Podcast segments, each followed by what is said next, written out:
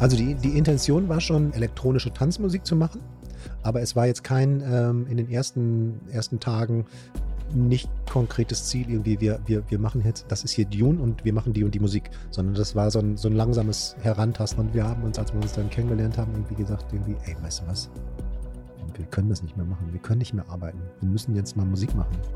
Wir müssen das, wenn, wenn wir das machen wollen, müssen wir das richtig machen. Wir kündigen unsere Jobs.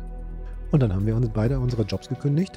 Innerhalb vom halben Jahr war dann irgendwann Hardcore Vibes fertig. Das Potenzial hat nicht sofort jeder gehört, weil unter anderem war dann äh, ein äh, befreundeter A&R, der auch aus Münster kommt, Sascha Basler, der war damals bei Motor Music und hat auch solche Sachen äh, wie äh, Marusha und Westbam und so, alles, was in den 90ern eben halt an, an, an Techno angesagt gewesen ist, hat bei sich gesigned und äh, dem haben wir den Track dann eben halt auch vorgespielt. Der hat ihn dann letztendlich auch genommen.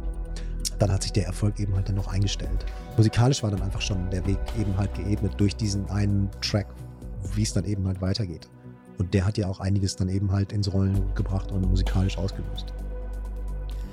Das ist Oliver Froning, aka Dune, und ihr hört den Offstage Podcast.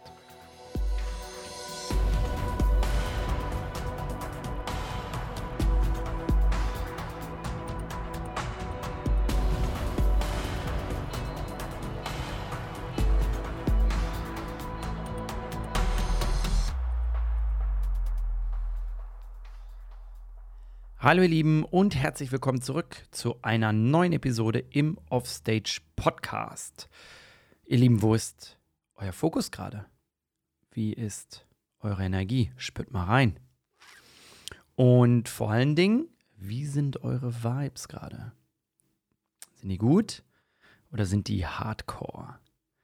Denn Hardcore-Vibes brauchen wir heute für den aktuellen Gast in dieser Episode. Oliver Froning, aka Dune, hat den Weg in unseren Offstage Podcast gefunden und widmet heute einen Teil seiner kostbaren Lebenszeit, um uns mit seiner Art Musik zu machen, zu inspirieren, beziehungsweise uns von seinen Erfahrungen lernen zu lassen und diese mit uns zu teilen. Der weltbekannte DJ hat nicht nur mit Hardcore Vibes ordentlich abgeräumt und zahlreiche Alben verkauft.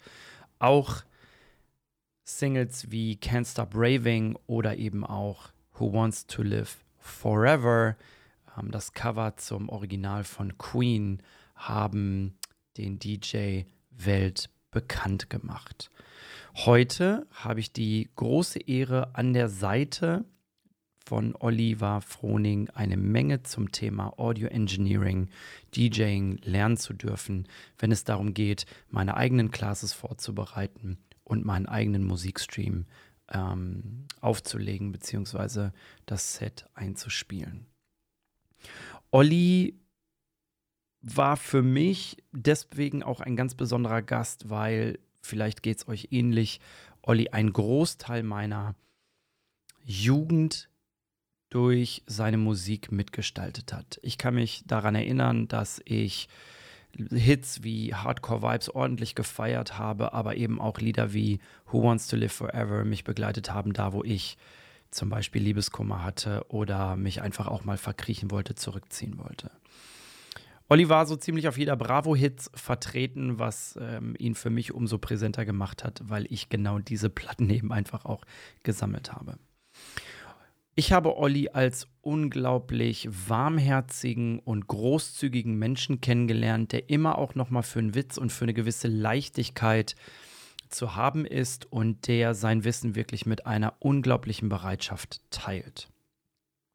Daher wundert es mich auch gar nicht, dass er mir auch bei meinem Schritt in ein neues Kapitel in einem völlig neuen Bereich, nämlich dem der Kommunikation, seinen Namen und seinen Titel der Hitsingle Hardcore Vibes zur Verfügung gestellt hat, um damit ähm, ein Team-Event einzuleiten und die Aufgabe und die Rolle des DJs zu nutzen, um deutlich zu machen, wie wichtig der DJ für die feiernde Menge ist und was für eine Verantwortung der DJ eigentlich trägt und wie sehr wir doch den DJ brauchen, um eine gewisse Musikrichtung vorzugeben.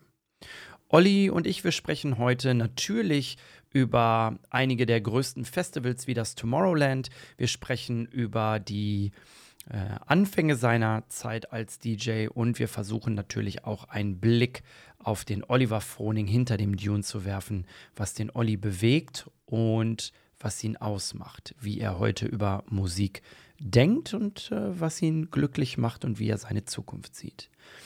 Ich persönlich, ähm, wie bei vielen meiner Gäste, wünsche euch auch in diesem Fall, dass ihr die Ehre habt, irgendwann mal Olli zu begegnen, zu seinen Liedern zu tanzen. Das könnt ihr natürlich jetzt bereits schon tun auf dem Stream-Dealer eurer Wahl oder aber, wenn ihr möchtet, in seinem eigenen Format Can't Stop Streaming, das ihr unter anderem auf Facebook oder Twitch jeden Freitag findet. Alle Infos dazu findet ihr natürlich auch wieder in den Show Notes. Olli und ich, wir würden uns sehr freuen, wenn ihr uns wissen lasst, was ihr über die Episode denkt. Und vielleicht mögt ihr ja sogar den Schritt zu Apple Podcast machen und eine Bewertung für diese Episode dalassen. Das würde uns sehr helfen, ähm, von unseren Künsten zu sprechen, von unseren Vorhaben zu erzählen und auch andere Menschen zu erreichen. Und darüber hinaus freuen wir uns natürlich auch über ein direktes Feedback per Instagram oder aber per E-Mail ähm, zu unserem Podcast, zu unserer Musik oder eben dem, was wir versuchen mit euch zu teilen. Jetzt wünsche ich euch ganz, ganz viel Spaß mit Tune alias Oliver Froning.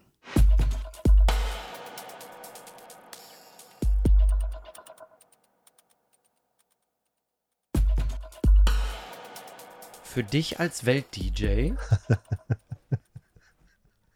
Was gibt's denn da zu lachen? Du hast ja gar keine Ahnung. Also, ne, da sind wir wieder bei Fremd- und Wahrnehmung. Ja. Ein anderer Punkt. Ähm, für dich als Welt-DJ, Mhm. als Hardcore-Raver, Mhm. für Ja. dich haben Drogen nie eine Rolle gespielt, richtig? Nein, nie, never ever. Also ich habe mal, ich kann mich dran erinnern, pass auf, 13 war ich. Ich habe mir eine Flasche Wein gekauft, habe die alleine geköpft, damals an der Michael-Schule in Gievenbeck in Münster, ähm, bei den Fahrradständern. Ich weiß gar nicht, warum ich das gemacht habe. Aber das ist ja so in meiner, in meiner Erinnerung. Auf jeden Fall habe ich die getrunken und äh, kann mich daran erinnern, dass ich zu Hause neben dem Sofa aufgewacht bin und meiner Mutter gesagt habe, dass ich besoffen bin. So, das war meine Experience mit Alkohol. Und ich habe dann danach auch irgendwann mal mit 16 oder so gekifft, hab dran gezogen, aber es bekam mir irgendwie nicht. Ich war irgendwie, es war komisch, kein gutes Gefühl. So, und dann habe ich es auch nie wieder gemacht. Und alle anderen Drogen sind auch irgendwie an mir vor, vorbeigegangen. Jetzt habe ich gerade eine Dokumentation auf Netflix gesehen, äh, What We Started, wo zwei DJs, ein sehr junger, Martin Garrix, mhm, und Carl, Cox, ja, Mann, äh, die beiden sind sozusagen die Hauptprotagonisten dieser, Okay, okay, dieser Dokumentation. Und ähm, Karl, Ko- also irgendwann in der Doku Dokumentation treffen die beiden aufeinander. Und ähm, Martin bewundert Karl dafür, dass er sein längster Gig waren durchweg 10 oder 12 Stunden, ich glaube 10 Stunden. So. Mhm.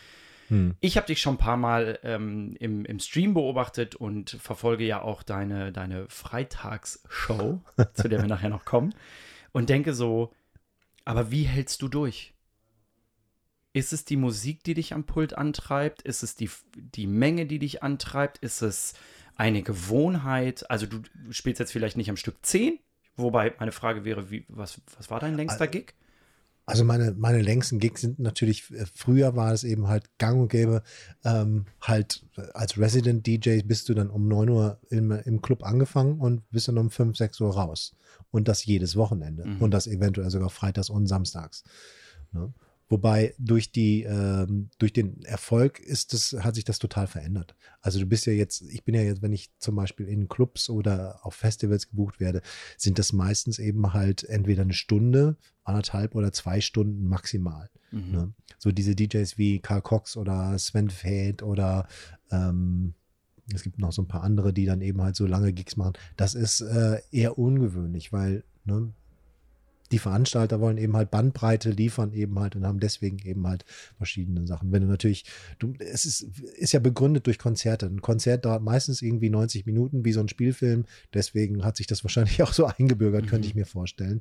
Ähm, wobei das manchmal eben halt auch toll ist, lange aufzulegen. Also ich hatte ähm, zum Beispiel meinen 50.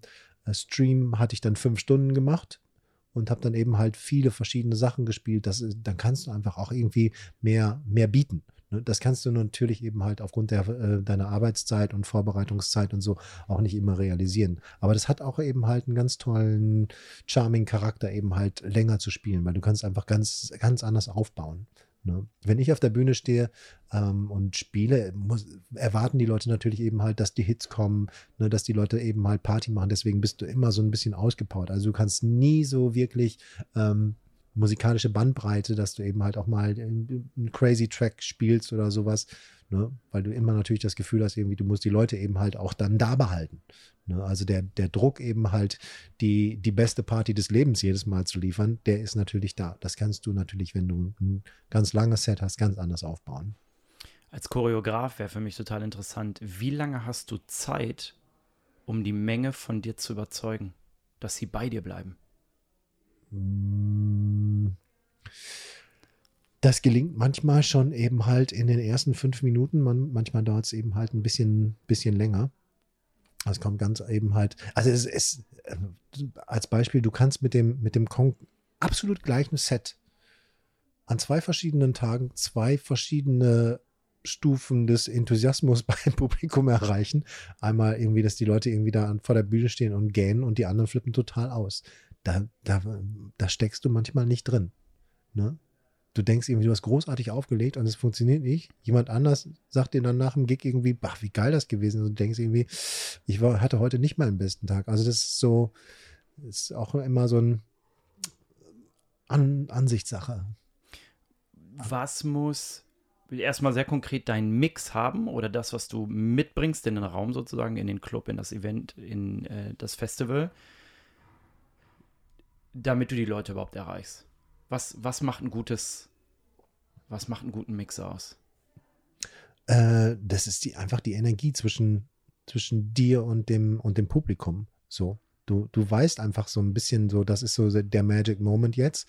Ne, jetzt äh, sind alle, alle bei dir.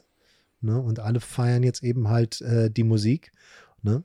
Und dann weißt du ganz genau, wenn ich den jetzt noch darauf lege, wenn ich den jetzt noch spiele, dann habe ich sie.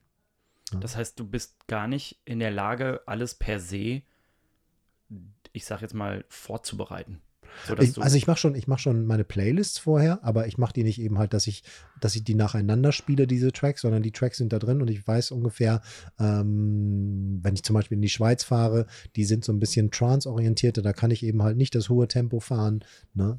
Äh, wohingegen, wenn ich in Holland bin, ich ganz genau weiß, da muss ich eben halt ein bisschen härter spielen. Wenn ich nach England fahre, da kann ich eben halt einen ganz anderen, ein ganz anderes Genre eben halt vorbereiten. In Amerika ist der, äh, ist der Taste auch ein bisschen anderer.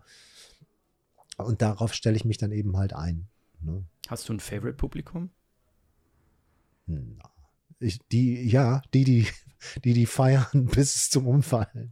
Egal wie alt, egal wo sie herkommen. Also, ne, das ist schon irgendwie, das ist, das ist toll. Also dann kriege ich dann auch äh, wirklich Gänsehaut, wenn ich dann da stehe und denke, irgendwie, irgendwie, du siehst dann eben halt so ein, äh, eine, eine Welle von, von Menschen, die da vorne stehen und äh, die Hände in, in die Höhe reißen, mit großen Augen da stehen und alles mitsingen und so. Das ist schon ein grandioses Gefühl.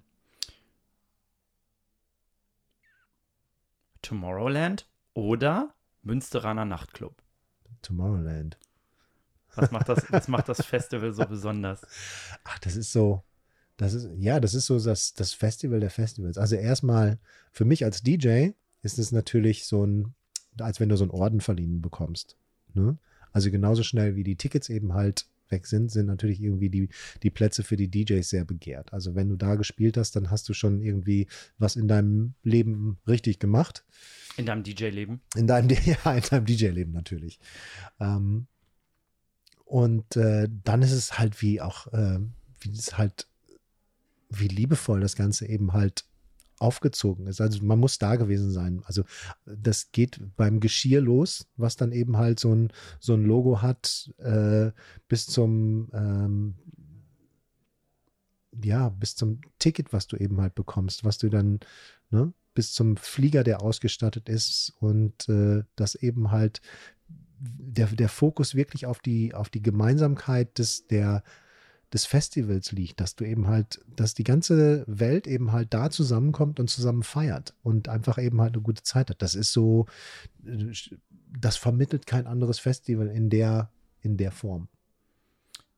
Ist die Stimmung unter euch DJs da auch besonders? Ja, ja, ja. Also der Backstage-Bereich im Tomorrowland der sucht seinesgleichen. Es, es wird eine kleine Stadt aufgebaut quasi, wo, ähm, wo so bestimmte Lounges sind, ähm, wo extra für die, für die Presse ein Bereich ist, der eben halt mit Pflanzen, das ist, wird, also auch der Backstage-Bereich sieht aus wie Bühnen. Ne? Also genauso liebevoll eben halt, wird da eben halt gearbeitet. Ähm, jetzt, es gibt da, ich will jetzt nicht übertreiben, aber es gibt da wirklich Sterneköche, die, den, äh, die da kochen, ne, für die Leute in dem, in dem Bereich hinter der Bühne und so. Das ist schon sehr, sehr speziell. Das, äh, auf meinem technischen Rider steht äh, eine Flasche Wasser und zwei Bananen. Das ist eben halt so ein, so ein Zettel, wo drauf steht, was ich eben halt für den, für meine Show benötige. Für die, die das eben halt nicht wissen. Und äh, das passiert manchmal auch nicht. Dass der Veranstalter es nicht schafft, mir zwei Bananen zu liefern das, der steht, das steht da drauf, weil ich natürlich eben halt, ähm, wenn ich dann eben halt gespielt habe, hinterher vielleicht irgendwie hungrig bin, da will ich nicht irgendwie ein, ein Schnitzel oder sonst irgendwas oder eine Pommes, und weil ich mich auch gesund ernähre, steht das da drauf. Und manchmal bekommt man das halt nicht. Deswegen ist das umso erwähnenswerter, was da auf Tomorrowland passiert. Ist ähm, totale Laienfrage. Was musst du überhaupt mitbringen zum Tomorrowland, damit du auflegen kannst? Ist, ist alles da und du bringst sozusagen dein Stick, also deine Daten mit und dann findest du dich zurecht oder musst du dir das alles noch so, wie du das für dich am besten hast, alles einrichten und aufbauen oder wie stelle ich mir das vor? Ähm, die, die technischen Gegebenheiten sind, äh, du bekommst vorher eben halt auch ein Briefing, was alles eben halt äh, da vor Ort zu finden ist und da fast, ich sag mal, 90 Prozent der DJs die auf dieser Welt mit Pioneer-Playern und Pioneer-Mischpulten auflegen auf den Festivals, ähm, findest du überall eben das Gleiche. Also du brauchst einen USB-Stick oder SD-Karte oder Festplatte, was auch immer du für Daten hast. Die kannst du sowieso da anschließen und deinen Kopfhörer. Dann bist du eigentlich bereit. Ja. Der Grund, warum ich frage, ist, es gibt den Rhetoriktrainer Michael Ehlers mhm. und der hat, weist in seinem Buch, auf eine Checkliste hin, wenn er einen Vortrag hält, was der Raum, die Technik, die Ausstattung, das Setting alles mitbringen muss. Und als kleinen strategischen Trick, als Kniff, schreibt er ganz unten drauf zwei Bananen. Ich glaube, es sind zwei Bananen und zwei Energy Drinks eines österreichischen Herstellers. Okay. Und das ist für ihn, wie gesagt, nur ein Kniff, dass wenn er in den Raum kommt und er sieht, das steht da auch, dass er dann weiß, A, das hat jemand gelesen und wenn das ja. da nicht ist, dann wird er nervös und schaltet in den Ich muss mich selbst kümmern Modus. Ja, ja. So. ja, ja. Ich, deswegen habe ich gerade gedacht, musst du das auch machen? Ist es so, ich sehe die Bananen, ich sehe die Flasche, alles cool? Oder? Ja, ja, ja, ja. ja. Also hat das, äh, du weißt schon, dass eben halt dann wirklich jemand sich gekümmert hat. Das ist schon echt ein, äh, das kann ich unterschreiben. Ne? Ich freue mich dann auch immer, wenn, wenn ich es da liegen sehe, dass das eben halt dann safe ist.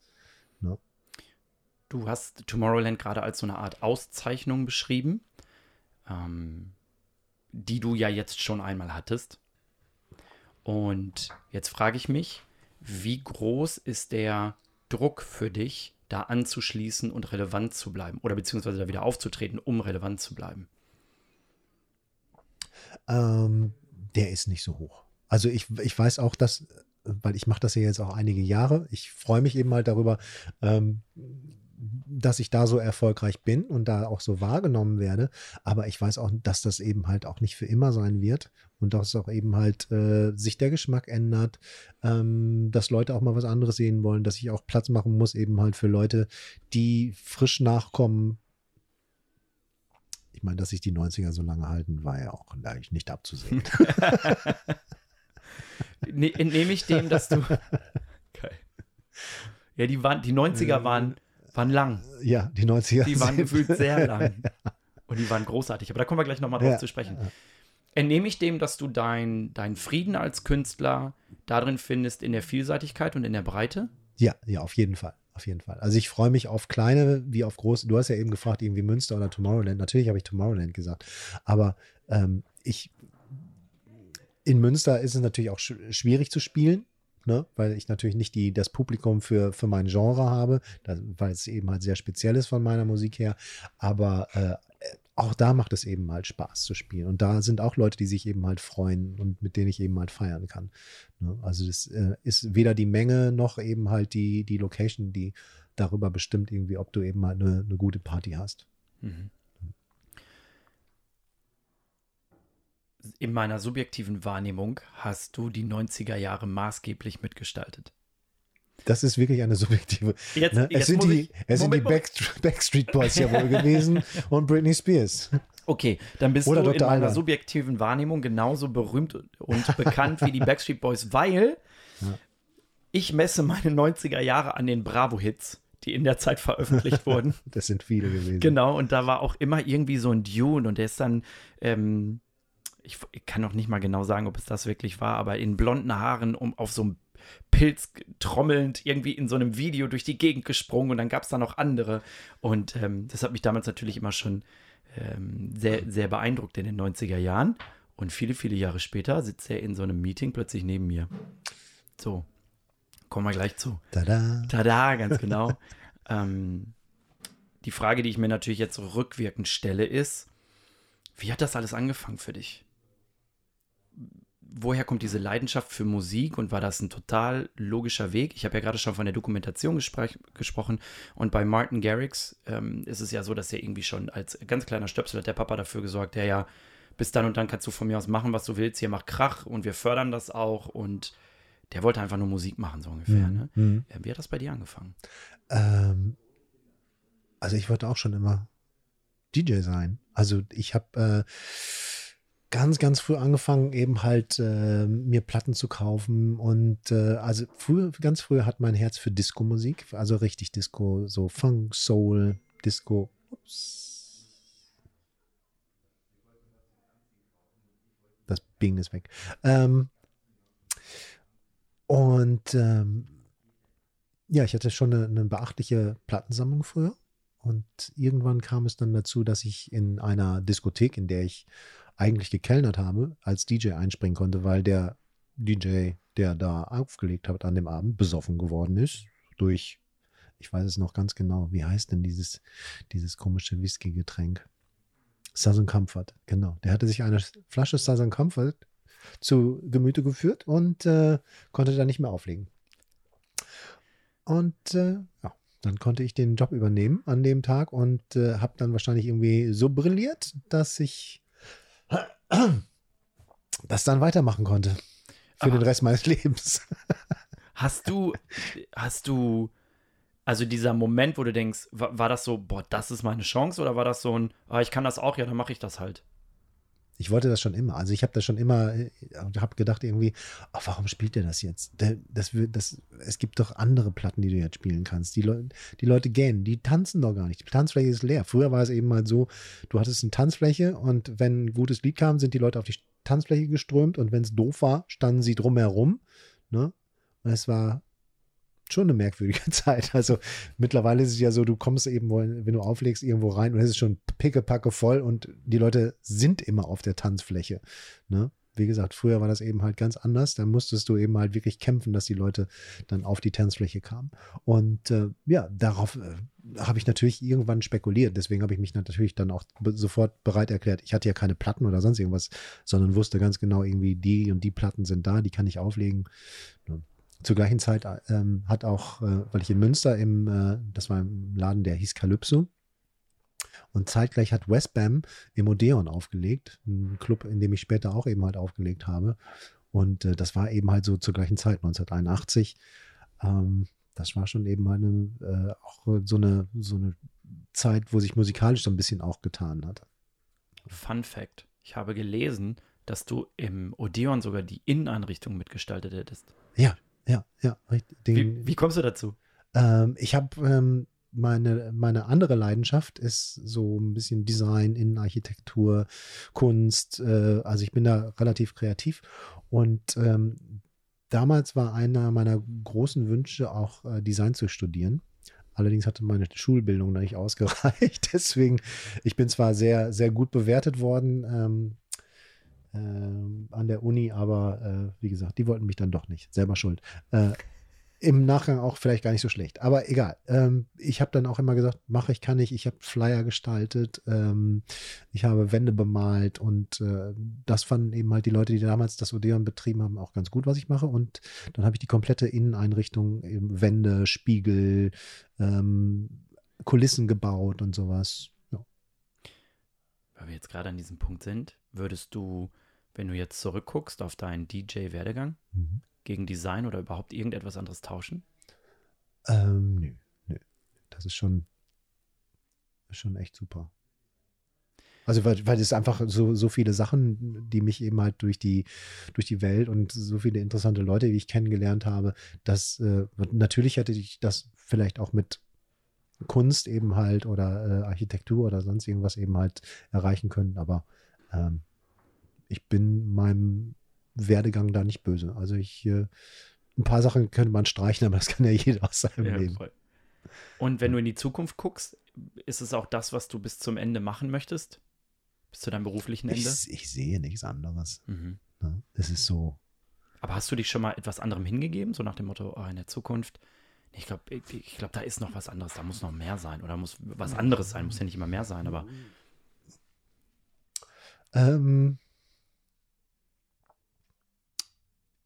natürlich äh, schwelgt man immer so in, in so Gedanken irgendwie, ja, das könnte ich eigentlich auch noch machen oder das, das wäre auch irgendwie toll, damit könnte man äh, Sachen machen, aber das sind so, so, so kurze Gedanken und dann sind die wieder verworfen. Also es sind so, so kleine ähm, Inspirationen, die man so hat, aber das verfolgt man dann nicht weiter, weil man ganz genau weiß, irgendwie, da bin ich in Anführungsstrichen gut drin und das macht mir irgendwie Spaß und das, das funktioniert jetzt auch schon seit 40 Jahren. Ne? Und äh, warum soll ich das, warum soll ich das aufgeben, was ich da habe? Wer bist du denn, wenn das alles nicht da ist? Wenn wir den DJ mal komplett ausblenden? Ähm, Anders. Wenn du morgens in den Spiegel guckst, wen siehst du da? Ich sehe mich. Ich sehe, ja, ich kann auch immer gut in den Spiegel gucken. Also es ist, ähm, Ne? Manchmal irgendwie bin ich ein bisschen kritischer mit mir, manchmal eben halt ähm, kann ich mir zuzwinkern, ne? bildlich gedacht, äh, so dass ich denke, irgendwie, das hast du richtig gemacht, ne? einen guten Job gemacht. Man, die, die Selbstzweifel, die, die jeder hat, die habe ich natürlich eben halt auch. Ne? So. Kannst, so, du, kannst du die greifbar machen? Also konkret an einem Beispiel? Wo du so denkst, oh, das könnte ich endlich, das könnte ich mal abschütteln, das könnte ich mal loslassen, aber es holt mich dann, da holt mich mein Ego manchmal ein. Ja, aber das sind so, ja, so Sachen, die ich, äh, die ich eventuell in meinem Leben einfach eben halt anders machen könnte, dass ich so ein bisschen ähm, strukturierter bin. Aber dann denke ich wiederum, irgendwie, wenn ich strukturierter wäre, dann wär, wäre ich eben halt nicht auf der einen Seite so kreativ, weißt du, dass, dass manche Sachen eben halt ähm, behindern sich so ein bisschen. Obwohl ich es nicht genau weiß, vielleicht sollte ich es einfach mal halt versuchen. Ne? Ähm, diverse Sachen, die mir dann immer den Weg laufen, die ich eigentlich irgendwie hätte, hätte machen sollen, wo ich hinterher dann schlauer bin. Und wenn du in den Spiegel guckst und dir zuzwinkerst, was ist es da genau, was sich zwinkern lässt? Ja, das ist so, so die, ähm, so das Gefühl, was ich dann habe, irgendwie, ähm, das war eine gute Woche oder irgendwie, das ist irgendwie super gelaufen. Alles äh, bewegt sich im grünen Bereich. Das sind dann immer solche Tage, wo ich denke, ja, geil. Voll. It's nice to be on this planet. Auch zu Zeiten wie diesen. War das eine harte Zeit für dich seit Beginn der Pandemie? Extrem, extrem. Also von, ähm, von jetzt auf gleich sind alle ähm, Buchungen halt storniert worden. Die werden zwar immer weitergeführt, bis wir sind jetzt quasi schon bis ins Jahr 2022 mit den, ähm, mit den Schiebungen der, der äh, ganzen Events, aber ich bin normalerweise so jedes Wochenende im Jahr unterwegs mit zwei bis drei Shows, die dann eben halt weggefallen sind. Ähm, das ist natürlich äh, zum einen ein finanzieller Verlust, der ist aber nicht wirklich so, so schlimm schlimm ist einfach, dass mir zwei zwei Jahre fehlen, in denen ich einfach eben halt was hätte machen können, in denen ich weiter an meiner Karriere hätte arbeiten können. Ähm, die gibt mir keiner wieder. Ne? Und es ist ja auch so, dass, dass du ja nicht nahtlos wieder anschließt. Das geht ja nicht irgendwie ad hoc wie vor Corona. Ne? Du bist am Peak gewesen deiner, deiner Karriere und sofort geht es so weiter, sondern du fängst dann wieder eben halt bei, was weiß ich, 60 Prozent, 70 Prozent, ich weiß es nicht, eben halt an. Ne? Wie hast du das also du hast jetzt gerade sehr selbstverständlich gesagt, naja, ich, mir wäre wichtiger gewesen, ich arbeite weiter an meiner Karriere als der finanzielle Verlust. Und ich kenne jetzt eben auch Künstler auf meiner Seite, die sagen, also ich hatte bei mir im Podcast beispielsweise ähm, die Maria Nikolaidis als Sängerin, die sagt, ich habe fast keine Tontechniker mehr, weil die jetzt mittlerweile alle was anderes machen. Ja, so. ja. Weil dann natürlich auch die finanzielle Sicherheit, und ich kenne ja jetzt nicht jede einzelne ähm, Situation, familiäre Situation oder private Situation, aber da spielt diese Sicherheit, diese finanzielle ja eine große Rolle. Wie hast du das gemanagt, dass du an diesem Punkt sagen konntest, wahrscheinlich, du korrigierst mich bitte, ja, finanziell ist Kacke, aber nicht so Kacke. Die Tatsache, dass ich hier nicht spielen kann, ärgert mich viel, viel mehr. Ja, ist so. Also finanziell, ähm, meine Frau, Michaela, arbeitet eben halt, sie verdient Geld. Ich habe ein bisschen was auf die hohe Kante gelegt. Ähm, du, wenn du nicht arbeitest, musst du auch keine Steuern zahlen. Also die ganze Geschichte war eben, ist dann eben halt runtergefahren. Ähm, wobei das Finanzamt natürlich auch irgendwann wieder vor der Tür stehen wird. Ähm, das, das ist eben halt gewiss. Aber ähm, wie gesagt, es, man, man muss sich überlegen, aus, aus jeder Show, aus jedem, aus jedem Flügelschlag, der eben halt passiert, passiert eben halt was Neues. Und das, diese Situation ist blockiert worden. Also diese, diese Kette, die sich immer aus bestimmten Dingen ergibt, ist einfach so äh, stark unterbrochen, ne, dass sie für, für viele Dinge Ne? Es, ich meine, es, natürlich hätte auch irgendwie, hätte was ganz anderes passieren können, aber ähm, das ist einfach unterbrochen. Und das fehlt einfach da, dieser Baustein, der eben halt so den, dem Ganzen eben halt den Weg geebnet hat für die Karriere. Natürlich ist der, könnte man natürlich jetzt auch sagen, ähm, naja, durch Corona passiert natürlich jetzt was ganz anderes. Ne? Vielleicht äh, macht sich dann irgendwie eine ganz andere Tür für dich auf. Ne? Und du wirst dadurch irgendwie ganz anders wahrgenommen, dadurch, dass du jetzt jede Woche halt einen Stream gemacht hast und hast irgendwie dadurch andere Menschen äh, halt äh, erreicht und dadurch entwickeln sich andere Sachen. Aber das weißt du nicht. Ne? Du wirst ja nicht, äh, du, du gehst ja lieber eben halt den Weg, den du kennst, der für dich eben halt so vorbestimmt ist, als den, der, der eventuell sich auftun kann. Mhm. Tag 1. Die erste Stornierung, die zweite, die fünfte, die siebte, die zwölfte. Ja. Am Ende weißt du, okay, das geht jetzt erstmal so weiter, du verfolgst die Nachrichten, wie auch immer. Ähm, die Kohle schwindet. Was denkst du jetzt? Und vor allen Dingen, denn du hast ja Lösungen gefunden, vielleicht kannst du die mal einmal vorstellen und auch sagen, wie, wie dein Gedankengang da war, wie bist du dazu gekommen? In, in Bezug auf meine. meine ich, ich muss was machen. Okay, das funktioniert nicht, ich muss was tun. Ja, zum einen war es natürlich eben mal toll, dass ich hier bei, bei Cyberfitness halt, ähm, wo ich ja auch schon ähm, während meiner äh, Hochphase eben halt gearbeitet habe, ein bisschen mehr machen konnte. Das hat einiges kompensiert natürlich und äh, hat mich natürlich auch in meine, meine Langeweile ein bisschen aufgefangen, die ich eventuell sonst gehabt hätte. Oder vielleicht hätte ich auch ein bisschen Trübsal geblasen, wenn ich dann äh, das nicht gehabt hätte. Also der, der Fulltime-Job, der ist schon echt toll. Ne? Das hilft schon eine Menge. Daraus entsteht natürlich auch einiges für mich in, der, in meiner Denkweise und in der Zukunft. Ähm, aber meine Planung eben äh, in, in, hinsichtlich der ähm, Veranstaltungen und der, der Auftritte und der, des Musikmachens ähm, ist natürlich da ähm, wieder nahtlos anzuschließen und eben halt mit den Leuten Kontakt zu halten, die noch eben halt übrig geblieben sind in der Branche. Ähm, das sind natürlich auch ganz viele Booking-Agenturen und Booker weg. Da gibt es eben halt Personalverschiebungen, weil wenn du keine Künstler hast, die du verbuchen kannst, warum brauchst du dann Booker? Ne, die haben, ne, also da hat sich gerade auch in der Industrie eine Menge eben halt ähm, verschoben. Da musst du neue Kontakte machen und so weiter. Also da sind wir, ähm, weil Michaela mein Management macht und ich, wir kümmern uns da eben halt gerade drum, dass wir da in Zukunft noch wieder anknüpfen können und das weiter ausbauen. Du hast in der Zeit ähm, ein eigenes Format, ein Streaming-Format ins Leben gerufen, ähm, Can't Stop Streaming, angelehnt an deinen Titel oder an deinen Track Can't Stop Raving. Ja, ja. Mm, Wobei ich muss eben kurz, ich muss da eben kurz einhaken. Und Mhm. zwar, ähm, ich kann mir da die Kappe nicht alleine für aussetzen. Es, ich habe einen Track von Deichkind gehört. Und ich weiß nicht, ob Deichkind durch Can't Stop Raving inspiriert war, aber die haben eben halt einen Track, wo diese Zeile Can't Stop Streaming eben halt vorkam. Und äh, das hat so ein bisschen den Auslöser gegeben. Also ich muss mir nicht den, das Lob alleine für diesen Titel geben. was typisch für dich ist, dass du, äh, dass du gerne teilst. Ja, Das kann ich, äh, Ja. das kann ich absolut beurteilen. du, ich muss. Pinkeln? Ja, dann geh doch. Tee, ne? Ja, viel Vergnügen. Bring mir einen Keks mit. Keine Ahnung. Du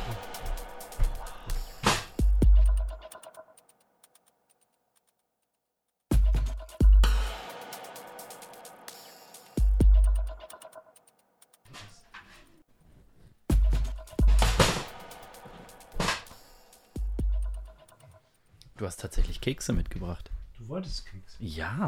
Ich auch. Ich finde die auch super. Ich kaufe die zwar eigentlich immer nur für den Yannick, weil ich mal gesehen habe, wie an einem Tag, das ist natürlich jetzt auch sehr voreingenommen, ne, da drüber hergefallen ist. Und jetzt gehe ich immer, wenn ich am Haferkekse Glas vorbeigehe und das ist leer, dann denke ich immer, Mann, der Yannick hat auch keine Disziplin. Weil das ist, dadurch, Was dass, ja so nicht stimmt. Weil das es Hafer ist und dunkel ist, hat man auch das Ge- das Gefühl, es wäre okay, dass man die isst. Dass die halt halb Genau. sind. Hm. Dann mache ich meinen Mund eben näher und dann kann es auch direkt weitergehen. Das ist okay. Ich kann ja schon mal eine Frage stellen und du denkst noch nach. Cool? Cool. Also wir waren bei Can't, Can't Stop Streaming. Ach ja. Und du hast gerade von dem, oder beziehungsweise ich vielmehr habe darauf angesprochen, dass alles wird storniert, du musst dir was Neues einfallen lassen, du kommst mit diesem Format. Du hast gerade selber gesagt, jetzt versucht man neue Kontakte zu knüpfen. Kannst du mit Blick auf wie viele Folgen, musst du gleich mal verraten, wie viele Folgen du gemacht hast, verraten, ob ähm, was deine Learnings oder deine Erkenntnisse aus diesem Stream und dem Nutzen dieses Formats für dich waren?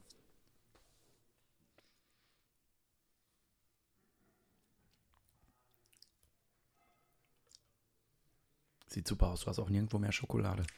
Hast du, hast du wieder angestellt? Die, die Kamera läuft die ganze Zeit und ich schneide es auch nicht raus. Doch. Nein, auf gar keinen Fall. Dann rede ich nicht weiter. Du musst vor allen Dingen wieder näher ans Mikro, bitte. Okay. Danke. Hm. Ach du Scheiße, das ist nichts mehr. Ich kann dir nur was von meinem Wasser geben. Ähm, wie komme ich da rein? Ähm, also durch die, ich habe jetzt die 72. Show an diesem Freitag äh, mit ein paar kleinen Unterbrechungen durch Krankheit, durch äh, Gigs, die da passiert sind. Ähm, also gefühlt mache ich das ja eben halt jetzt während der kompletten Corona-Zeit, dass ich diese Can't Stop Streaming Show mache. Und ich denke mir auch jedes Mal halt einen neuen Titel aus. Also zum, zum einen bin ich da so ein bisschen äh, kreativitätsmäßig gefragt, um mir, äh, um mir eben halt Sachen auszudenken, die ich da spiele. Da kommt man auf das Thema zurück, dass ich eben halt so ein bisschen Bandbreite zeigen kann. Ähm, von meinen musikalischen Wurzeln bis hin zu, ähm, dass ich eben halt Sachen spielen kann, die ich normalerweise auf, die, äh, auf den Festivals nicht spielen würde. Das ist eben halt so ein, so ein ähm, Ding, wo mich Leute eben halt auch anders kennenlernen, ne? die mich eben halt eigentlich nur durch eben halt meine, meine Hit-Titel beurteilen würden äh, oder die mich auch, äh, die noch gar nicht die Chance gehabt haben, ein Live-Set von mir zu sehen. Das zum einen ist eben halt eine, eine, ein positiver Aspekt, der sich eben halt daraus entwickelt. Äh, zum anderen ähm, bin ich technologisch auch gefordert, weil es hat sich ähm, wirklich, äh, es gab einen Generationswechsel in dem Equipment, mit dem man eben halt auflegt. Also man, äh, auf den Festivals hat man immer das neueste Equipment, was da steht. Und äh, zu Corona kam auch eben, halt wieder dieser Wechsel.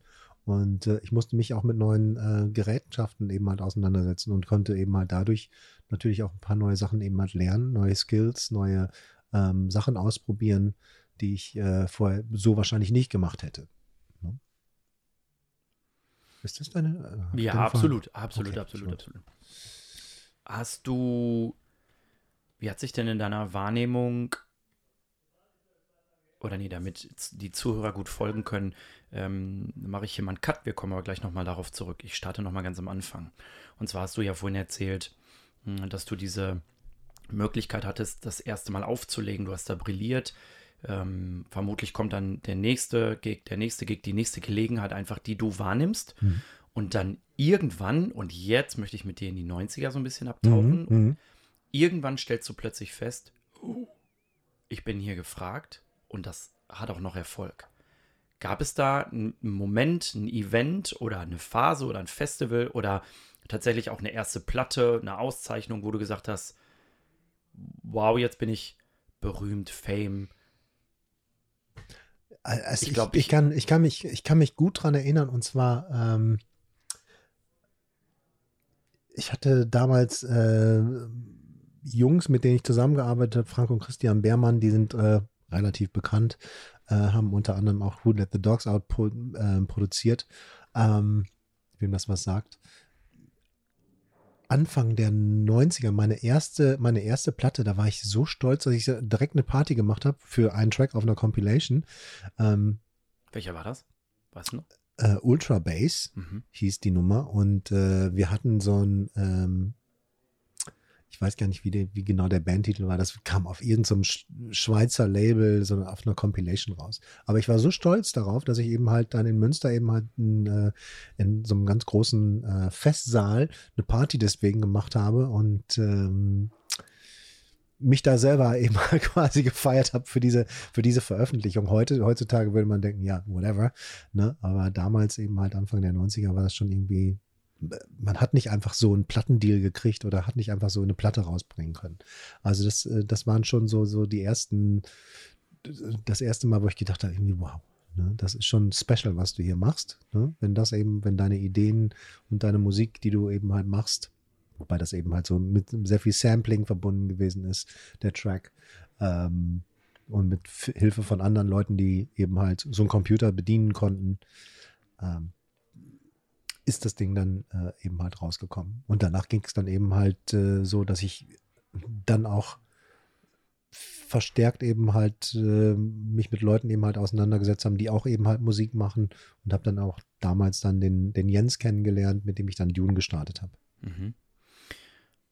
Mit was für einer Absicht hast du Dune gestartet und also gab es damals überhaupt eine erklärte Absicht, so nach dem Motto, du hast jetzt diesen Track auf dieser Compilation, jetzt verändert sich vielleicht auch dein Netzwerk, ähm, du arbeitest mit anderen Leuten oder intensiver oder gehst neue Wege, was weiß ich, Technologie, die Art zu Weise verändert sich und jetzt kommt Dune. Ist es dann so eine, ich sag jetzt mal, eine bewusste Attacke auf die Charts oder war es eher so, nee, nee, ich mach das, was hier gerade vor mir liegt und daran arbeite ich mit Stolz und plötzlich war also die, die Intention war schon, ähm, äh, elektronische Tanzmusik zu machen, aber es war jetzt kein ähm, in den ersten, ersten Tagen nicht konkretes Ziel irgendwie, wir, wir, wir machen jetzt, das ist hier Dune und wir machen die und die Musik, sondern das war so ein, so ein langsames Herantasten, weil ich Jens auch eben halt, äh, wie gesagt, kennengelernt habe und äh, wir waren zwar irgendwie relativ schnell auf einem Nenner, aber ähm, auf der anderen Seite hat ja jeder eben halt so seine Vorliegen und das dauert dann einfach eine Zeit. Ne, du machst dann eben halt auch sehr merkwürdige äh, Tracks, wie zum Beispiel äh, den Concon von Jack Offenbach als, äh, als Techno-Version zum Beispiel, was sehr cheesy wird, wenn man das macht, wo man auch nicht möchte, dass das hinterher jemand hört. Oder äh, andere Dinge, äh, zum Beispiel, ach, das erwähne ich gar nicht. Naja, und irgendwann, äh, weil wir haben, äh, Jens hat im Ohr gearbeitet in Münster und ich habe bei JPC, das ist so eine, so, ein, so eine Plattenladenkette gearbeitet. Ich habe bei JPC gearbeitet. Ähm, und wir haben uns, als wir uns dann kennengelernt haben, irgendwie gesagt, irgendwie, ey, weißt du was? Wir, wir können das nicht mehr machen. Wir können nicht mehr arbeiten. Wir müssen jetzt mal Musik machen. Du musst das, wenn, wenn wir das machen wollen, müssen wir das richtig machen. Wir kündigen unsere Jobs. Okay. Lass uns es tun. Und dann haben wir uns beide unsere Jobs gekündigt.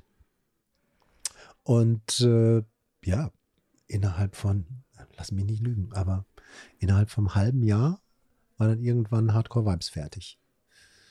Und äh, wir mussten erst so ein bisschen, äh, wie heißt das nochmal, äh, Klinkenputzen gehen, um äh, überhaupt den Deal zu kriegen. Ne? Also den, das Potenzial hat nicht sofort jeder gehört. Ähm, da war nicht sofort irgendwie jeder mit einverstanden, die Plattenfirmen, die wir aufgesucht haben, aber unter anderem war dann äh, ein äh, befreundeter A&R, der auch aus Münster kommt, Sascha Basler, der war damals bei Motor Music und hat auch solche Sachen äh, wie äh, Marusha und Westbam und so, alles, was in den 90ern eben halt an, an, an Techno angesagt gewesen ist, hat bei sich gesigned und äh, dem haben wir den Track dann eben halt auch vorgespielt und der hat ihn dann letztendlich auch genommen. Ähm, dann hat sich der Erfolg eben halt dann noch eingestellt ne, mit, dem, mit dem Track und äh, durch, durch Hardcore Vibes war dann eben halt auch der Weg eigentlich so ein bisschen vorbestimmt, was man dann musikalisch eben halt weitermachen muss. Ne, du kannst ja dann nicht sagen, irgendwie, ja, das ist jetzt der Track gewesen, jetzt lass uns mal irgendwie was mit äh, 40 BPM langsamer machen, wobei auf dem Album natürlich andere Sachen sind, die, die äh, ähm, wir auch eben mal cool fanden, wo wir Samplings benutzt haben von, was weiß ich, Stevie Wonder oder sonst irgendwelchen Sachen. Darf ich das gar nicht sagen? Stevie Wonder. Ach du Scheiße. Das Sample ist gar nicht geklärt. Egal. Ähm, ja, aber musikalisch war dann einfach schon der Weg eben halt geebnet durch diesen einen Track, wie es dann eben halt weitergeht. Und der hat ja auch einiges dann eben halt ins Rollen äh, eine Menge Leute im Nachhinein beeinflusst, ne? eine Menge Leute animiert, Musik zu machen, weil äh, bis dato gab es in, ähm, keine, keine Musik, die überhaupt jemals in die Charts gekommen ist, die so klang oder so, so war, wie sie eben halt ist. Also wer dann den Track hört. Heute ist das eben halt, heute ist es ein Radiotrack, den man irgendwie von früher kennt, aber damals war es eben halt schon sehr speziell. Ne? Für die Leute, die das vielleicht irgendwie direkt miterlebt haben in den 90ern, war es schon eben halt anders. Das war andere Musik, die dann plötzlich irgendwie da war. Ne? Zwei andere Tracks, die mir subjektive Wahrnehmung, die für mich halt hängen geblieben sind, weil sie auch, egal wo wir damals gefeiert haben, dann immer liefen, waren natürlich Can't Stop Raving und ja. dann eben auch Who Wants to Live Forever. Ja, ja, ähm, ja. Ein Cover von Queens Original, mhm. genau. Mhm. Mm, das glaube ich, ich meine auch, dass in der Recherche gelesen haben, mit bis zu 750.000 verkauften Platten. Mhm, mhm. Das, das ist, ja, das war uh, Who Wants to Live Forever. Genau. Ja. Also ähm, einfach mal in Zahlen, also fast 500.000 hat, ähm, sonst wäre es Platin gewesen, hat Hardcore Vibes verkauft. Ähm, Gold gab es auch für Can't Stop Raving, also für 250.000 verkaufte Singles. Und äh, 750.000 sind verkauft worden von Who Wants to Live Forever, um einfach mal so eine Größenordnung zu haben. Ne, was, kannst du dich daran erinnern, was das mit dir in der Zeit gemacht hat, wo du plötzlich feststellst, ich koppel hier Singles aus oder ich veröffentliche Tracks und jetzt schlagen die plötzlich regelmäßig ein? Ja, ja. War das für dich eine irgendwann Selbstverständnis? Konntest du da dich davon gut distanzieren, so nach dem Motto äh, Nothing is forever oder ja, ja, also das, das ähm, ich, ich, kann mich noch daran erinnern, dass ich meiner damaligen Freundin auch gesagt habe, irgendwie, ich, wir haben da diesen Track und so, das könnte echt durch die Decke gehen. Ähm, aber zu dem Zeitpunkt war ich auch schon 30 und so ein bisschen ähm, gesettelt. Ich, ich habe mir noch gedacht, irgendwie, wenn ich jünger gewesen wäre und hätte diesen Erfolg gehabt, ich wäre wahrscheinlich irgendwie, äh, hätte diesen Weg eben halt nicht so machen können. Ne? Mit dem Bewusstsein, dass es irgendwann mal runtergeht. Und in der Phase oder in den, im Laufe der letzten Jahre ist natürlich auch eine extreme Talsohle gewesen, die 2000er, als die ähm, komplette Industrie zusammengebrochen ist. Also es plötzlich irgendwie kaum noch Plattenfirmen gab, die überhaupt irgendwas äh, gesigned haben durch Napster und Co., wo nur noch äh, geraubt wurde.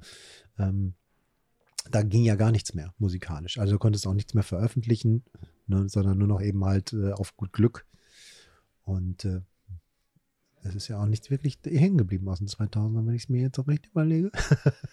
Also, äh, schwierig. Hier, also ich, ich, kann nur sagen, wenn ich bei, bei Spotify reingehe und ich suche nach alter Musik, ja. dann ist es immer so ein ähm, 90s Hip-Hop, 90s RB. Vielleicht sogar eher zurück, aber ganz selten, dass ich mal irgendwie äh, 2000er RB eingebe oder 2010er RB. Das findet einfach nicht statt. Und in meiner Wahrnehmung als Choreograf und Trainer bis heute übrigens gehe ich immer wieder zurück in die 90er, weil einfach auch nichts mehr dabei ist oder wenig dabei ist. Nichts kann ich nicht sagen. was mich wirklich inspiriert. Das, was mich inspiriert, hat vielleicht Hip-Hop, RB-Anteile, ist aber eigentlich von Singer-Songwritern Mhm. oder so. Also ich nehme Mhm. jetzt mal, der erste, der mir aufpoppt, ist von Ed Sheeran, Ja. der dann sagt, breit aufstellen, vielseitig, ich hole mir hier alles ran, alle Künstler, ich Mhm. möchte vielfältig sein und solche Geschichten. Das ist so ein Künstler, mit dem kann ich noch viel anfangen. Ja. Aber da ist irgendwie der 15. 15. Song, der klingt wie von Tiger oder wie von, ach, wie, sie alle heißen. Ne? Ja, ja. irgendwann habe ich mich da gefühlt emotional abgenabelt, weil es mich nicht mehr thrillt, weil da einfach nichts mehr ist. Ja. das, ist das im Disco ähnlich oder?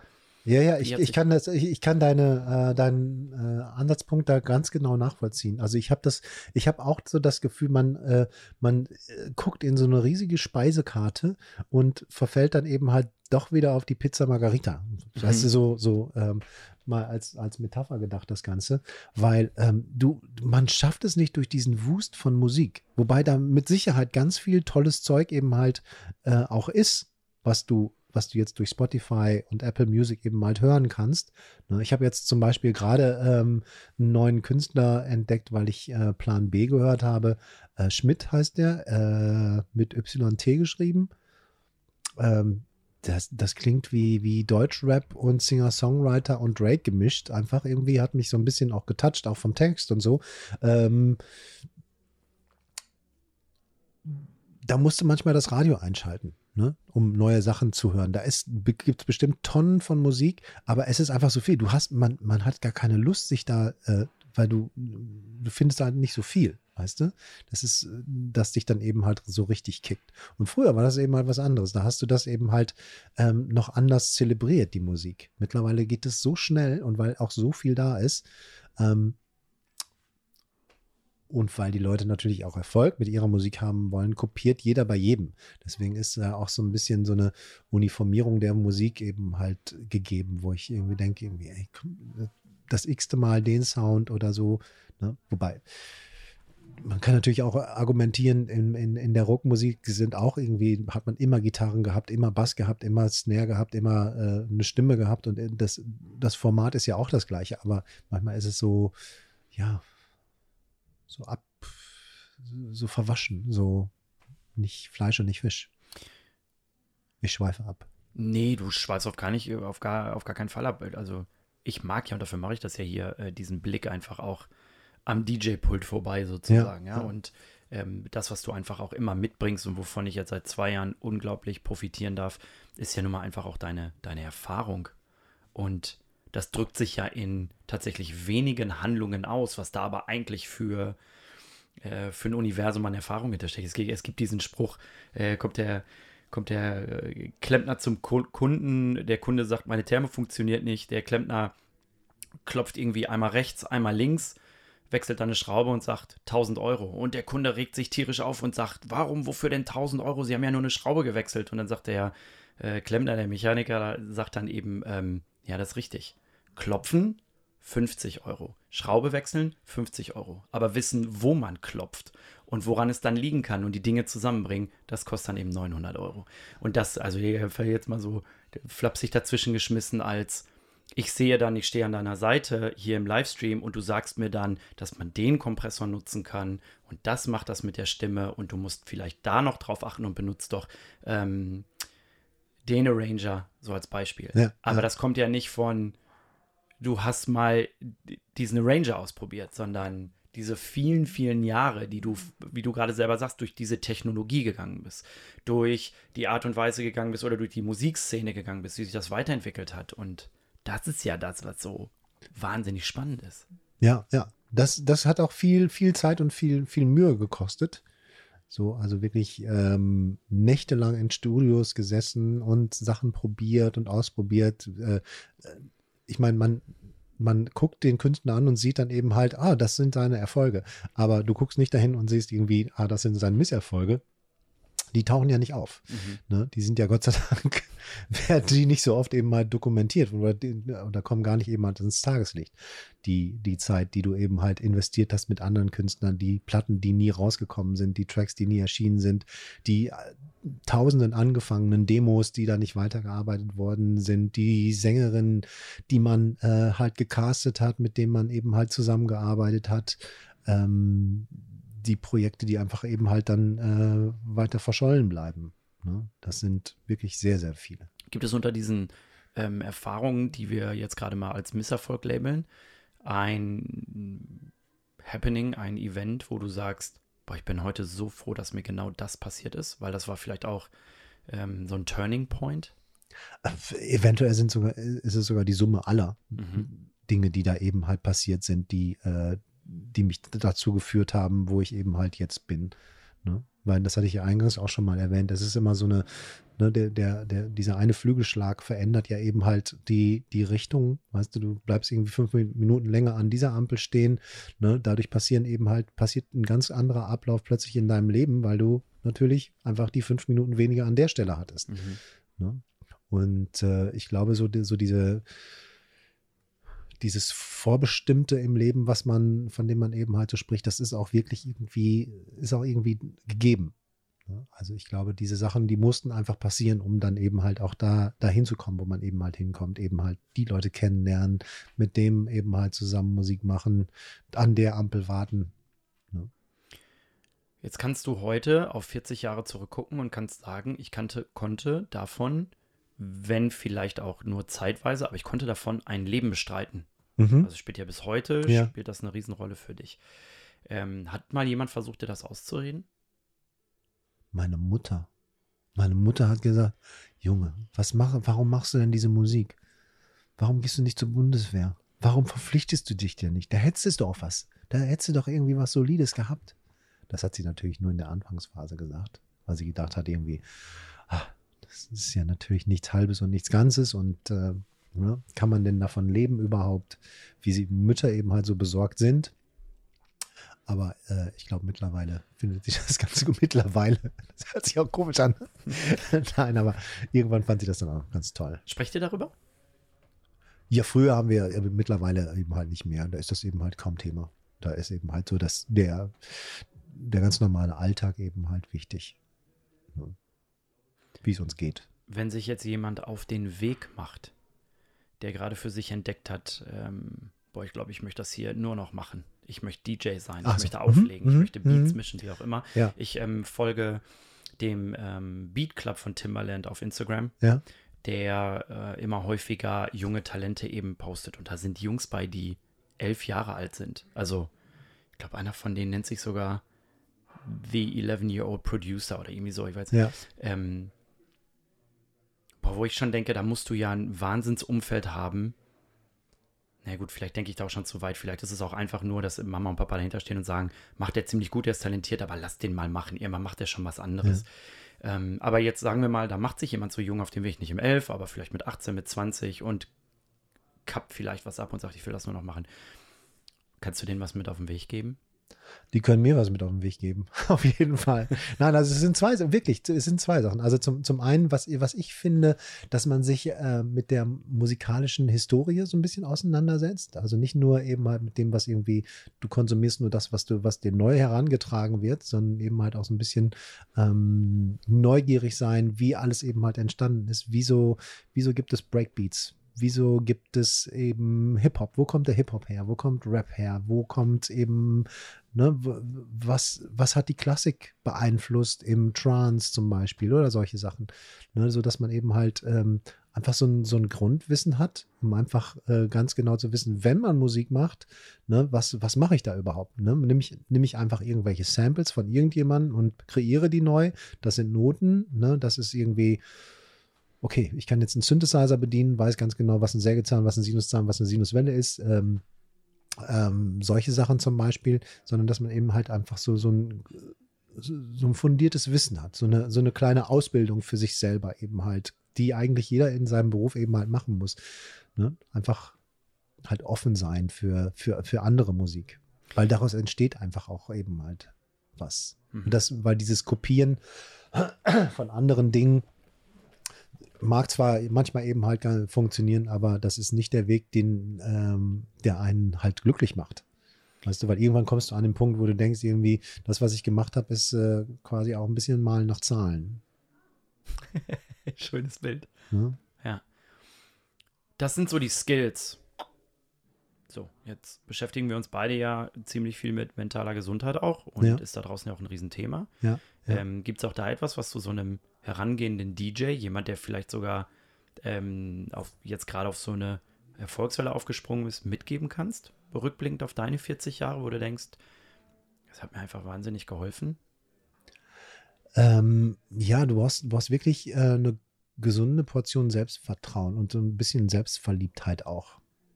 Ne? Also, weil du kannst es da auf der, auf, auf der Bühne nicht, also erfolgreich auf der Bühne eben halt nicht bestreiten, wenn du, ähm, wenn dich ständig eben halt Selbstzweifel plagen, ob bist du jetzt gut genug oder sonst irgendwas. Das habe ich natürlich auch gehabt, ne, wo ich gedacht habe, irgendwie ist das jetzt, ähm, ist das jetzt ge- das Ding, äh, muss ich das noch besser machen, geht das noch besser, sondern irgendwie auch irgendwann sagen, ist es gut, das ist richtig, richtig gut, was ich mache.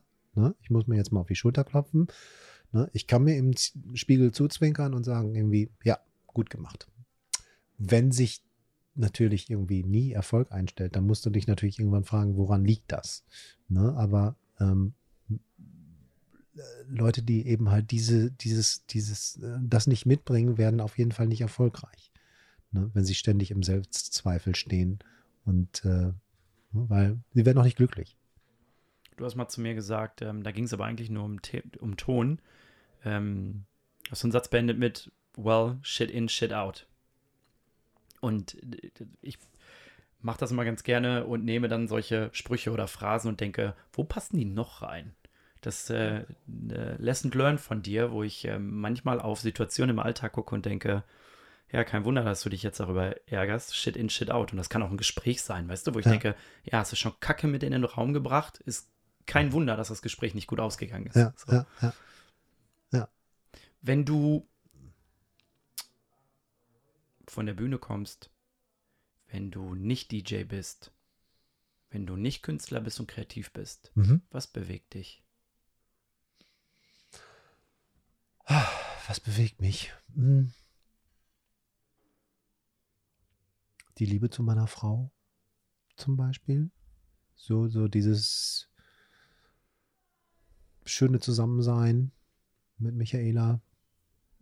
Planen, was, was man so, was man so macht, was, wo, man- wo man als nächstes zum Beispiel in Urlaub fährt, äh, zusammen kocht, Spaß hat, zusammen Sport machen. Machen- Was machen wir sehr, sehr viel. Ähm, ja, solche Sachen eben halt so, das Leben halt genießen. Ne? Das ist halt sehr schön. Dafür mache ich das Ganze ja auch. Ne? Ich meine, es ist ähm, andere Leute sehen eben halt, ich arbeite von, von neun bis fünf und äh, nach mir die Sinnflut und davor muss mich auch keiner ansprechen, das ist dann mein Job. Ähm, das ist ja beim, beim, bei mir ein bisschen was anderes. Also weil der, wenn ich auch mit, äh, mit Michaela zu Hause bin, hören wir halt Musik und ich, äh, eigentlich ist eben halt, das ist mein Leben. Ne? Alles das, was eben halt auf der Bühne passiert, ähm, ist das, was in der Woche vorher passiert ist, eben halt, was ich eben halt gemacht habe, wie ich mich fit gehalten habe, was ich gegessen habe und dann so. Das nehme ich ja alles mit wieder eben halt dann am Wochenende auf die Bühne. Deswegen ist das ähm, gar nicht so wie ein Job Mhm. zu bezeichnen, sondern ist irgendwie einfach so ein Teil von mir, den ich einfach mache. Ich habe auch natürlich das Glück, große Glück, dass meine Frau ähm, auch gleichzeitig eben halt mich immer auf den Reisen begleitet, egal wo ich eben halt hinfahre. Sie ist immer dabei. Also wir leben das dann auch zusammen. Ne? Das ist natürlich auch schön, wenn ich dann nicht irgendwie ähm, das alleine eben halt machen müsste und käme dann eben mal zurück und würde berichten, und wie war der Job heute? Ne? Das ist einfach was ganz anderes. Ich wollte gerade fragen, kennst du andere Konstrukte, vielleicht von Kollegen, Kolleginnen, wo du sagst, da läuft das eben genau so, dass du für dich einen Vergleich ziehen kannst und sagen kannst, das wäre der Unterschied und ich bin so froh, dass das so gelaufen ist oder dass das so läuft. Ihr seid 20 Jahre, wie lang? 20 Mhm, Jahre zusammen? mhm. Ja, über 20 Jahre jetzt schon. Ähm, ich weiß gar nicht, bei vielen, wie vielen anderen das eben halt so ist. Ne? Aber es ist natürlich auch gut vorstellbar, dass jemand anders eben halt auch einen anderen Job hat, der das eben halt gar nicht in sein äh, Leben einbauen kann oder kein Interesse hat oder eben halt der Künstler selber gar kein Interesse hat. Aber für mir selber bringt das eben halt eine Menge, weil wir das eben halt zusammen ähm, halt erfahren und durchleben können. Ne? Bei anderen ist es dann eben halt wirklich vielleicht auch nur der Job.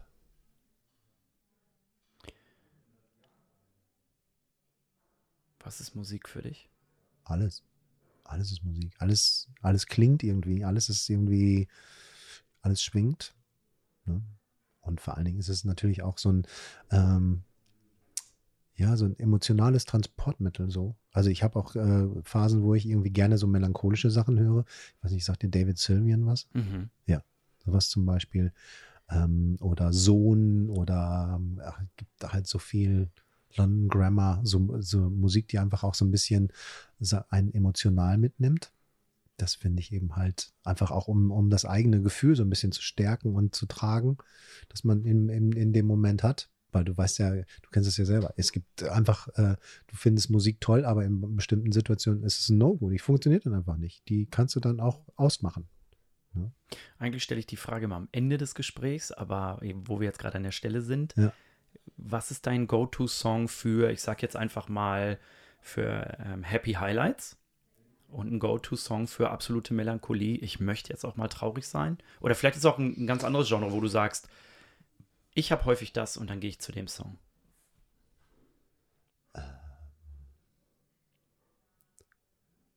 Es gibt einen, einen, einen, so einen Chill-Out-Song, Zen La heißt der. Ähm, der hat so eine total schöne Stimmung. Also da bin ich immer so, das ist so quasi schon fast so ein Meditationssong. Der hat so Urwaldgeschrei und äh, ich muss, ich, ich suche dir den mal raus. Ich, ich ähm, guck mal, ob ich den mit habe. Ansonsten schicke ich dir den. Der ist eben halt toll. Und ähm, ah, bei, bei dem äh, gute Laune-Songs, das ist, aber die, das, das ist jetzt echt zu, zu speziell, weil, mhm. ne, das ist, es gibt so viele Hammer, Hammer Tracks, die einfach so dich so motivieren, die ich im Laufe der Jahre irgendwie gehabt habe. Das sind, äh, mal ist es eben halt so, so der neue Song, den du entdeckst, der dich einfach total kickt wo du irgendwie denkst, irgendwie, den höre ich jetzt einfach den ganzen Tag in Schleife. Ne? Oder manchmal ist es eben halt der Track, den du ewig nicht gehört hast, wo du mhm. denkst, irgendwie, boah, was ist Rakete. Ne? Welcher Songtitel oder welcher Track beschreibt unsere Welt gerade am besten? Songtitel.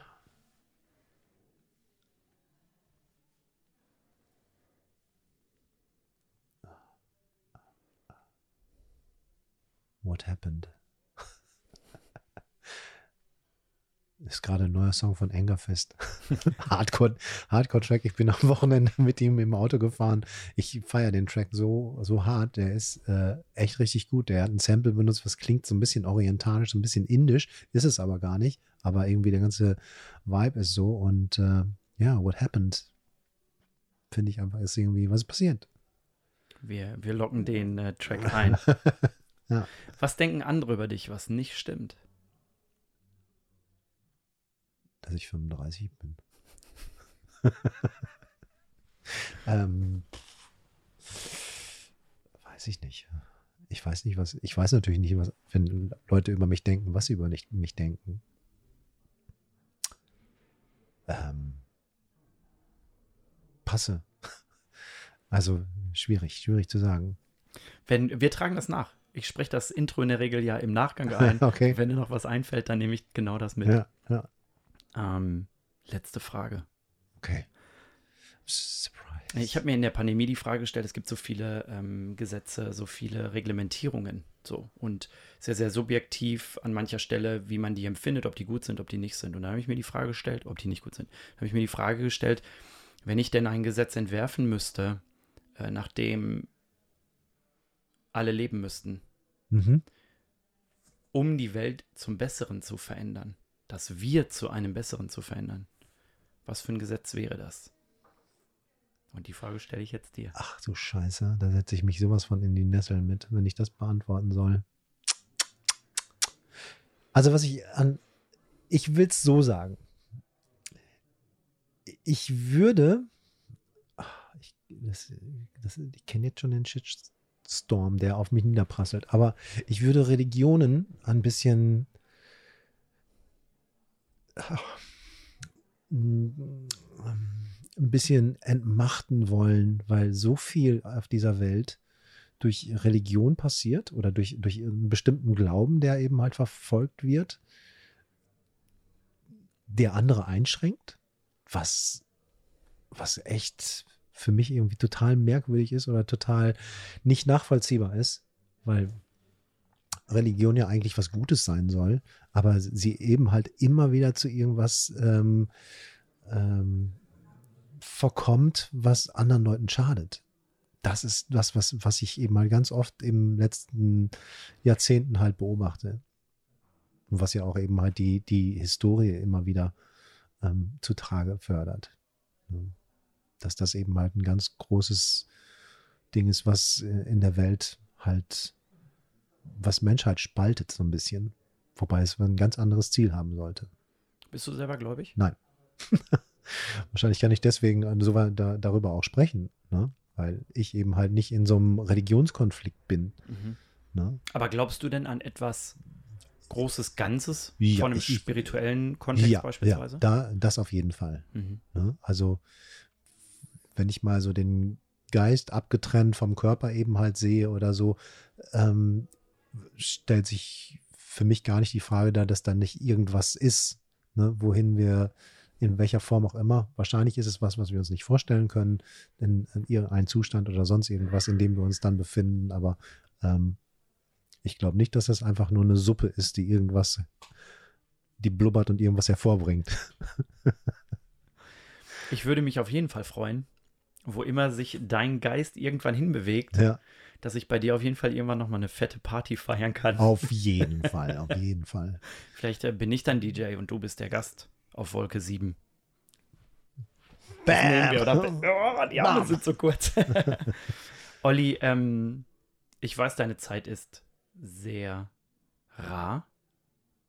Und ich weiß, dass du sehr gefragt bist und dass du deine Finger in einer Vielzahl von Projekten hast. Und ähm, deswegen schätze ich nicht nur, dass du dir heute die Zeit genommen hast, das hier auch im Rahmen von Cyber, also im Airstream, wir nehmen gerade im Airstream auf, ähm, mit mir diese Aufzeichnung zu machen und somit einen Mehrwert auch im, in meinem Podcast, aber auch im Cyber-Podcast ähm, zu gestalten, sondern ich habe an deiner Seite in den letzten anderthalb Jahren unglaublich viel gelernt. Oh, Dankeschön. Hard Skills und Facts sozusagen, ne? Technologie, Technik, aber eben auch wie, wie, man, wie man zuhört, wie man Musik hört ähm, und so viel auch dahinter. Also über den DJ, über deine Rolle, dich zu beobachten und etwas, was mir, was ich wofür ich natürlich ein Radar habe und was ich unglaublich bewundere, ist, dass jemand, der so viel Erfahrung und so viel Größe mit in den Raum bringt, gemessen an Artikeln beispielsweise, äh, an Artikeln, an ähm, Auszeichnungen, dass so jemand auch immer wieder sich in den Kreis bewegen kann, um anderen auf Augenhöhe zu bewegen, äh, begegnen und dafür sorgt, wie Dennis Schanweber das sagt, andere groß zu denken, groß zu fühlen, anzustoßen und dafür zu sorgen, dass sie sich weiter und mitbewegen. Denn in meiner in meiner künstlerischen Bubble, in den, bei den Choreografen, Choreografen und Tänzern hat es auch eine lange Phase gegeben, insbesondere im kommerziellen Bereich, wo das nicht der Fall war. Mhm. Und ähm, das ist definitiv eine Zeit und eine Begegnung, die ich sehr, sehr schätze. Und ich mir wünsche, dass auch andere Menschen die Möglichkeit haben, mit dir in Kontakt zu kommen. Danke, danke, danke für deine Zeit. Vielen, vielen Dank. Danke für die schönen Worte und äh, ja, schön, dass du mich interviewt hast. Ich äh, würde das jederzeit wieder tun. Machen wir. Wir machen Part 2. Ja, die, die Geschichten sind noch so lang, ne? Das ist okay. Danke, Olli. Sehr gern. Bye. Cut.